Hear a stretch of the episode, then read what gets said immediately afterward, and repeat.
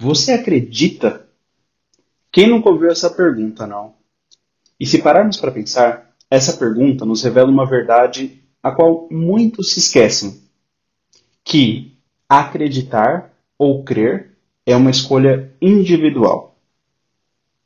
Tente se lembrar de alguma situação em que alguém tentou te convencer de algo, como a pensar de alguma maneira diferente ou qualquer coisa diferente no geral. E não importa o quanto esta pessoa argumentasse, ela não pôde te forçar a acreditar, mas você acreditou, ou não, talvez, por qualquer que seja o motivo, quando você decidiu acreditar. E eu quero que você saiba hoje que esse mesmo fato de o acreditar depender de você ocorre também com nossa vida espiritual, com a nossa fé. E para demonstrar isso, eu gostaria de compartilhar dois exemplos que aconteceram comigo. O primeiro, há cerca de 10 anos, eu tive um cisto sebáceo, que, para quem não sabe, é um tipo de caroço, e que apareceu atrás da minha orelha. E na época, aquilo, apesar da região ser considerada como discreta, né, me incomodava muito. E eu me lembro que, ao consultar um dermatologista, foi orientado sobre o processo de remoção que era cirúrgico, com anestesia local. E eu estava muito triste, porque eu, na época não queria né, realizar realmente a cirurgia. E aí eu me lembro que em um culto, é, fomos eu e minha mãe até o pastor, lá na ocasião, pedir oração para que de alguma maneira aquele cisto já não fizesse mais parte de mim, né? E o pastor orou, tudo bem, e saiu do culto, nada aconteceu até o momento. Entretanto, naquela mesma noite, quando eu acordei, no dia seguinte, o cisto ele havia se estourado, que é algo que não é recomendável, né, de se fazer inclusive, mas por conta própria, nem sem nenhuma ação minha. E aí, em seguida, a pele se recuperou no decorrer dos dias. E eu me lembro que, bastante alegre, eu fui contar lá para os meus pais disso que tinha acontecido. E eles também ficaram muito felizes né, com, com o fato. E aí eles me disseram: Olha, você tem duas opções para reagir a isso que aconteceu com você. Primeiro, acreditar que foi uma mera coincidência. O fato do cisto ele ter começado a desaparecer na mesma noite em que o pastor orou por mim ou a segunda, acreditar que realmente o que eu havia passado por uma experiência espiritual e que Deus tinha ouvido e respondido a nossa oração. O segundo exemplo que eu queria compartilhar, já em outra experiência, essa já há menos tempo, há cerca de um ano. Eu e minha esposa estávamos em um culto e já havia algum tempo que eu vi orando para que ocorresse uma mudança em meu emprego. Que eu não estava me desagradando, mas simplesmente era algo que eu já vinha buscando para minha vida profissional.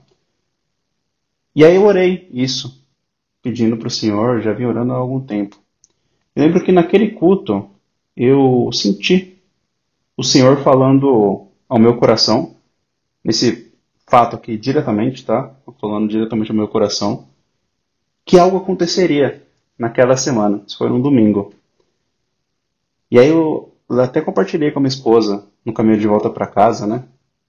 Que eu tinha sentido no meu coração que algo ia acontecer naquela semana.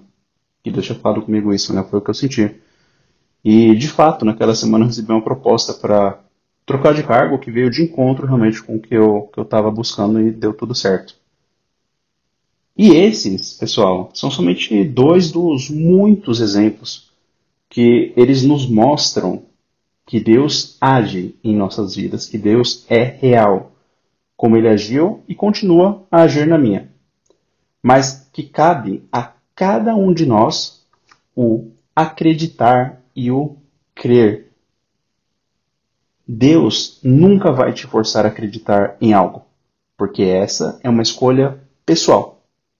E ele nos deu né, esse poder de escolha.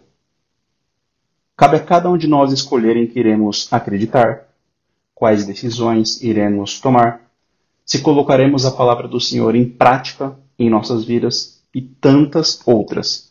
Cabe a cada um de nós acreditar que Deus existe, que Ele se relaciona conosco, que Ele é conosco todos os dias até a consumação dos séculos, que Ele enviou Seu Filho unigênito para morrer em nosso lugar, mas que Jesus Cristo ressuscitou e vive está, e em breve voltará, conforme Ele nos prometeu, para nos levar onde Ele estiver para sempre, que todo aquele que invocar o nome do Senhor será salvo, que Deus tem planos para a eternidade para cada um de nós, que Ele deseja que sejamos salvos, aprendamos e nos relacionemos com Ele, e que Ele cuida de nós naquilo que vemos ou não diariamente, todos os dias, se assim permitirmos, porque Ele nos ama e tem planos para as nossas vidas.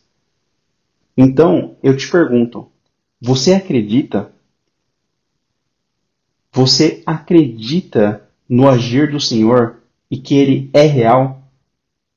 Então, declare se você acredita com os seus lábios. Materialize isso, declare no seu coração, como está escrito lá em 2 Coríntios 4,13. Crie, por isso falei. Nós cremos também, por isso também falamos. E que em todas essas coisas, pessoal, nós possamos dia após dia nos aproximarmos cada vez mais do Senhor e vivermos realmente este relacionamento individual que Ele tem com cada um de nós, para a honra e glória do nosso Senhor. E se você conhece alguém que possa ser abençoado por essa palavra, eu te peço que compartilhe via WhatsApp, e-mail, SMS. E caso ainda não tenha feito, que nos avalie na loja do seu celular. O processo é bem simples. Aí no seu aplicativo do Palavra, basta clicar em Sobre e em Avaliar, em seguida deixar sua nota e comentário lá na loja.